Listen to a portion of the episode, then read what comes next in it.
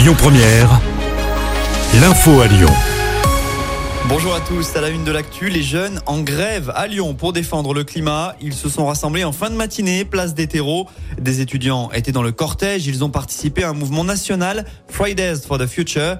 Nous voulons être formés aux métiers de demain, notamment ceux de la rénovation thermique, a expliqué l'organisation dans un communiqué. De la drogue, des armes et des munitions découvertes dans un appartement du 7e arrondissement de Lyon.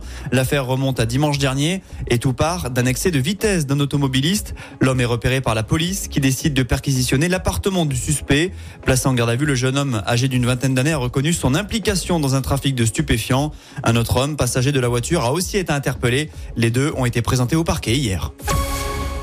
L'actu, c'est aussi cette nouvelle campagne de traitement contre la bronchiolite qui débute aujourd'hui. Tous les bébés nés après le 6 février de cette année pourront recevoir le B-Fortus, un traitement qui se base sur une injection d'anticorps et il protège le nourrisson pendant 5 mois environ.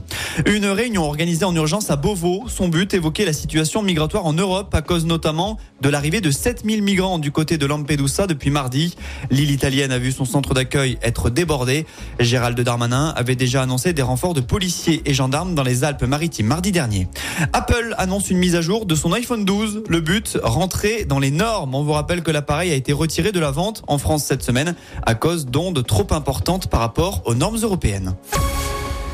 Avis aux amateurs de Giant, un nouveau Quick a ouvert ses portes à Lyon ce midi. Le fast-food est situé au dernier étage du centre commercial de Confluence. Un Quick avait déjà ouvert rue de la République en août dernier et un troisième va s'installer fin septembre au centre commercial de la Pardieu. En sport, ça passe, mais dans la douleur pour le 15 de France pour le deuxième match de poule de la Coupe du Monde. Les Bleus se sont imposés sans le bonus offensif face à l'Uruguay. Score final 27 à 12, c'était hier soir. À suivre aujourd'hui, Nouvelle-Zélande, Nabibi, c'est à partir de 21h. Et puis en foot, début de la cinquième journée de Ligue 1 ce soir. Le PSG reçoit Nice à 21h.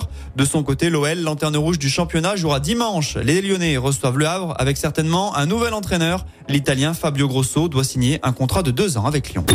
Écoutez votre radio Lyon Première en direct sur l'application Lyon Première, lyonpremière.fr et bien sûr à Lyon sur 90.2 FM et en DAB+. Lyon Première